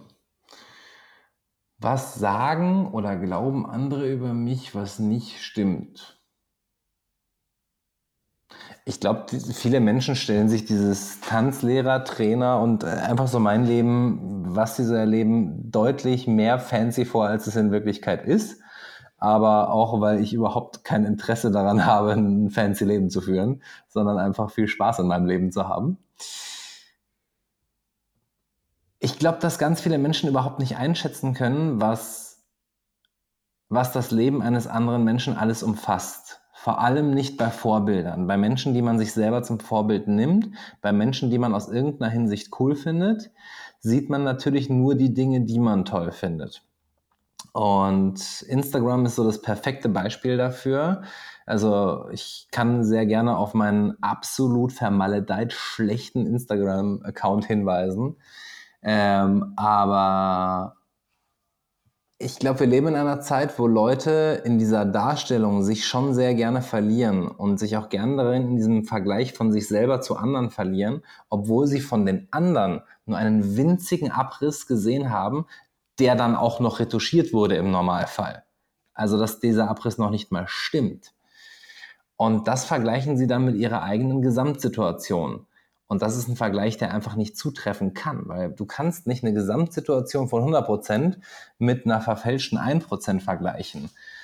Was aber, glaube ich, ganz vielen Menschen zu schaffen macht, weil sie dadurch negative Schlüsse auf ihr eigenes Dasein ziehen. Mhm. Ja. Ja, so, wo waren wir jetzt eigentlich? Achso, was Menschen über mich glauben. Hm. Arroganz könnte natürlich auch aus vielen Ecken irgendwo herkommen, weil das einfach vielen Lehrpersonen oder vielen selbstsicheren Personen unterstellt wird, weiß ich nicht. Ähm, weil du das vorhin mit dem Thema Homosexualität angesprochen hast, ist mir auch schon zwei, dreimal über den Weg gelaufen. Ist definitiv nicht so. Ähm, kam jetzt aber in letzter Zeit auch nicht mehr so häufig vor. Ist halt in der Tänzerwelt einfach so ein Ding. Wir haben natürlich viele Homosexuelle auch in der Szene, wie in allen vielen anderen Szenen, nur dass die Tänzer es eben zulassen und auch akzeptieren. Herzlichen Glückwunsch, liebe anderen Szenen. Ihr könntet mal drüber nachdenken, das auch mal zu akzeptieren. Aber dadurch wird halt auch, glaube ich, einfach viel Kerlen gerne mal zugesprochen in der Richtung. Hat mich im Normalfall nie interessiert. Denken inzwischen auch, glaube ich, nicht mehr viele. Gibt es denn in, in, in der Kürze, also in, in kürzerer Zeit, in jüngster Zeit etwas, was du über dich selbst gelernt hast, was dir vorher noch nicht klar war?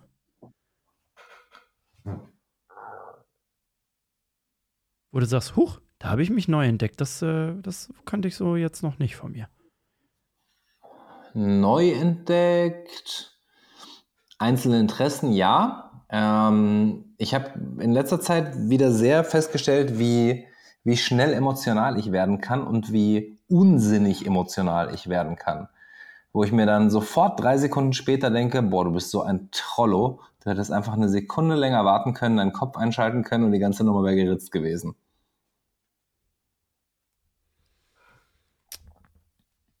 Mist, jetzt habe ich einen Faden verloren. Da war gerade. Warte, warte, warte, warte, warte, warte. Ah, ich hab's wieder. So, jetzt, genau. Du bist ja grundsätzlich. Du bist ein bisschen selbstbewusst. Gerade so viel Selbstbewusstsein, dass du keine Medikamente brauchst, um da hinzukommen. so in etwa. Ähm, aber ich unterstelle dir als Trainer, dass in deinen Unterricht sehr häufig ungeschliffene Rohdiamanten kommen, die das eben nicht haben. Was glaubst du, wenn wir jetzt mal nicht den Finger in die Selbstverantwortung legen. Wie müsste sich die Welt da draußen verändern oder wie müsste die Welt da draußen sein, damit deine Schülerinnen und Schüler etwas mehr von sich zeigen könnten? Und zwar von sich zeigen könnten. Ohne irgendwie, ich muss noch einen draufsetzen, ich muss was Tolles anziehen, ich muss was Tolles posten, das Selfie von oben links, damit ich auch schmal bin oder was auch immer. Sondern wie müsste die Welt auf deine Schüler zugehen, damit deine Schülerinnen und Schüler einfach mehr von sich selbst zeigen können? Also ich muss dem vorweg schicken, dass ich extrem coole Schüler und extrem tolle Schüler habe, auch ein extrem tolles Team, die tänzerisch weitgehend oder viele von denen einfach schon um Längen besser sind als ich, was ich total geil finde, weil ich sie einfach auf diesem Weg begleiten dürfte und sie jetzt auf diesem trainerischen Weg auch einfach teilweise schon begleiten darf. Ich glaube, dass die Welt so sein müsste, dass sie viel akzeptanter sämtlichen Menschen gegenüber und auch deren kreativen Auswüchsen sein müsste. Ob das jetzt Leute sind, die sich für das eine interessieren, ob das Leute sind, die so aussehen oder so aussehen. Solange diese Welt akzeptanter wäre und eben nicht in diesem Dauervergleich von was ist besser, was ist schlechter, sich an Schönheitsidealen oder Geld zu messen, wenn wir davon ein kleines Stück wegkommen und anfangen, wieder so ein bisschen auf normales soziales Miteinander, zwischenmenschliches, tolles Erlebnis zu gehen, dann haben wir schon mal einen guten Schritt in die Richtung gemacht. Und wenn die Leute sich dann auch noch gegenseitig dazu ermutigen, sich kreativ in dem, was sie gerne tun, auszuleben, ich glaube, das wäre ein guter Schritt in die richtige Richtung. Schöne Antwort. Aber Danke. ich kenne halt auch, auch von dir eine Menge gute Antworten. Das liegt natürlich auch daran, dass ich im Niveau sehr flexibel bin und du kannst von sehr eloquent und sehr bedacht bis wo kam das denn jetzt gerade her? und alles lacht um dich herum. Du kannst halt auch einfach alles abspielen. Das macht das Ganze, glaube ich, so wertvoll. Ich habe, ähm, ich weiß nicht, ob es dir auffällt. Und das Schöne ist, dass ich sofort fünf oder 2000 Situationen im Kopf habe, wo wir von absolut eloquent und wohlformuliert zu den tiefsten Kernassis einfach gegangen sind. ist, ist, möchtest du irgendwas davon teilen? Mir ist, äh, ich bin mir gerade keiner Schuld bewusst. Äh, nee, wir lassen das mal. Mach mal weiter. Wir, ähm, ich, ich, ich, habe nur noch zwei Fragen für dich, ähm, was mir die Qualität des Gesprächs widerspiegelt, weil wir reden schon eine Stunde 20. Ist das aufgefallen? Ach krass, ja, heftig. Fett, ne?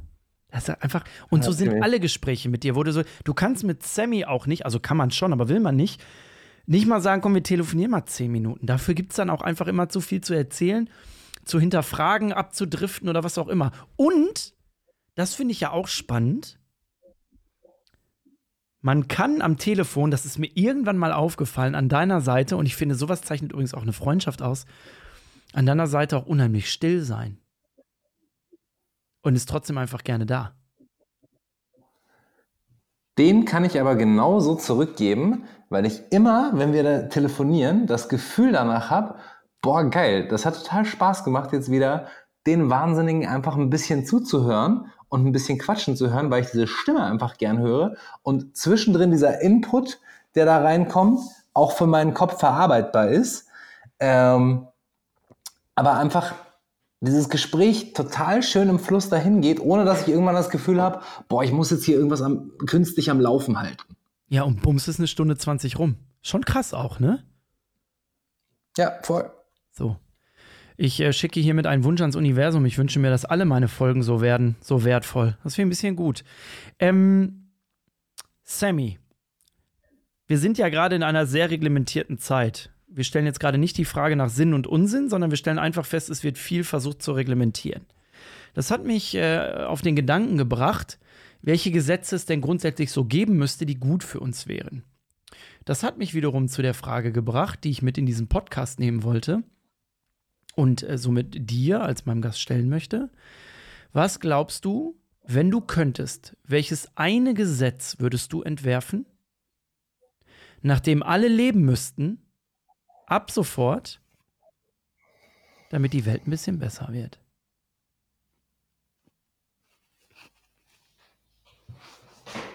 Just, da you, you just so gotta viele. pick one. You just gotta pick one.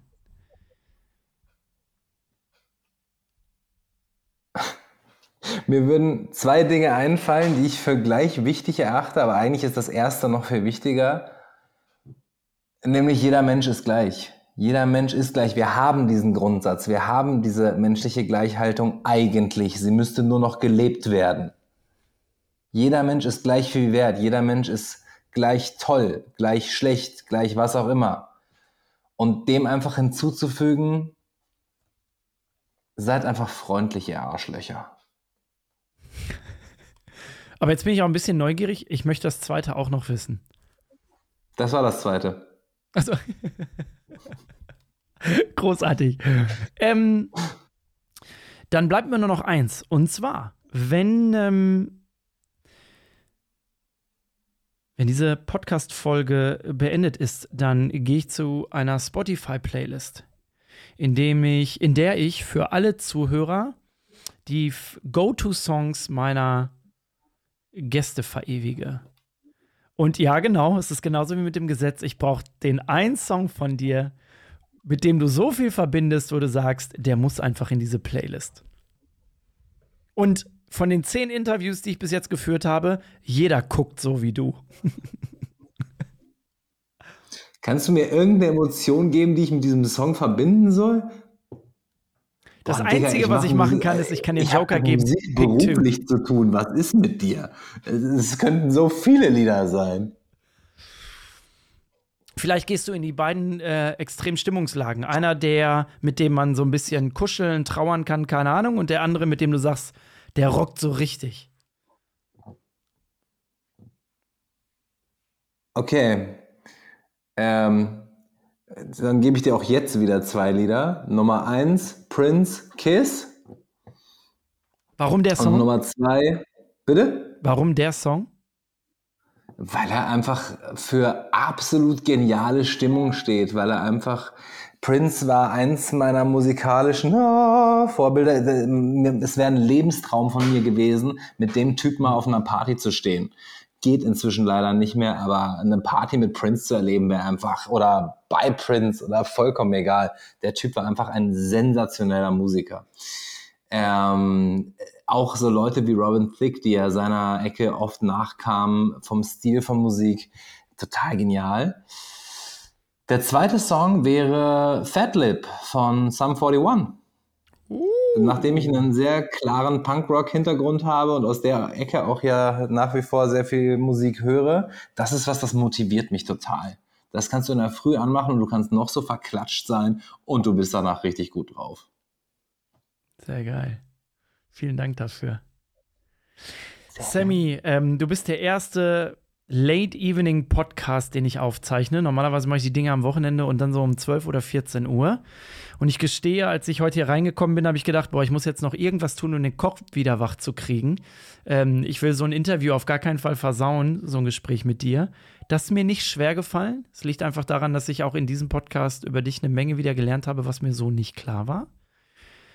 Und ähm, ich hoffe, du weißt, ich äh, schätze nicht nur deine Zeit, ich schätze deine Person sehr. Ich schätze es sehr, von dir zu lernen. Und ich hoffe, du weißt auch, dass ich, ähm, wenn ich über Lernen rede, dann meine ich gar nicht unbedingt immer, alles, was du sagst, ist irgendwie schlau oder ähm, zahlenaffin oder irgendeine Lebensweisheit, sondern etwas, was du extrem gut vermitteln kannst und was ich glaube, dass das heute extrem häufig untergeht, ist ähm, unsere sinnlosen Existenzen verdammt nochmal mit Spaß zu füllen.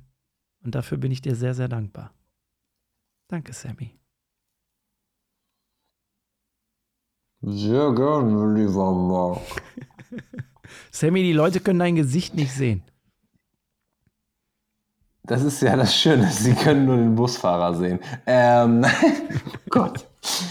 Äh, ja, das ist, freut mich total. Und ich glaube wirklich, dass unsere Freundschaft auch so extrem lustig ist, weil wir eben viele Dinge nicht so ernst nehmen und eben mit einer Grundsatzironie an viele Dinge rangehen, vor allem unser eigenes Leben. Und genauso muss es auch sein, weil unsere Existenz ist viel zu unbedeutend und sinnlos, als dass wir sie für so wahnsinnig ernst nehmen würden.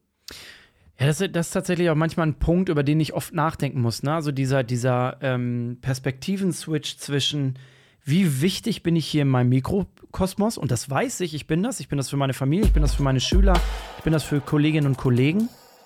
Und dann, was ich ja ganz gerne mache, ähm, ich setze mich gedacht als Affe in einen Baum und gucke von oben drauf oder äh, da wir ja das Glück haben, viel reisen zu dürfen oder in der Vergangenheit viel gereist sind, habe ich immer die Flüge genutzt, um von oben drauf zu gucken und mir dann nochmal klar zu machen, wie unwichtig ich eigentlich bin. und ähm, ja, aber ich glaube, ich glaube, das haben wir drauf. Ich glaube, wir, wir sind ganz gut da drin, das so auszutarieren und deswegen auch mit sehr viel Bescheidenheit und Leichtigkeit durch den Tag zu gehen. Du bist auf jeden Fall ein cooler Homie. Danke, dass es dich gibt. Ich habe dich sehr, sehr lieb, mein lieber Marc. Danke, dass es dich gibt und vielen, vielen Dank für die Einladung.